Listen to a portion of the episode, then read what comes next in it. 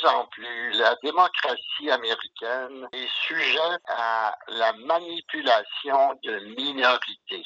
Quand on conteste la direction de M. McCarthy, il est évident que les démocrates vont voter contre M. McCarthy parce qu'il n'est pas de leur parti. Les républicains sont normalement pour. Ils ont voté pour lui à 210 voix mais ça n'était pas assez dans l'ensemble du Congrès pour faire avaliser la présence de M. McCarthy comme euh, président.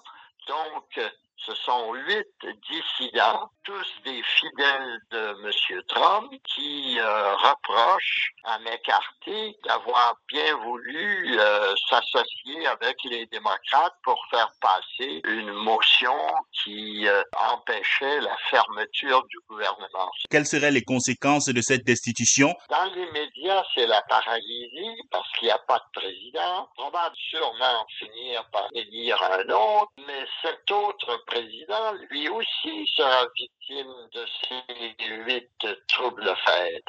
Alors, il n'y a aucune solution pour le moment. Euh, on va tâcher de s'en tirer à la pièce avec des compromis, euh, euh, mais ce sera très pénible jusqu'à la prochaine élection. Vous pensez que l'ancien président Donald Trump, il en tire profit? Oui, il en tire profit parce que durant sa campagne, il ne cesse de répéter que les choses vont très mal et tout ça, c'est la faute de Biden qui dirige mal le pays.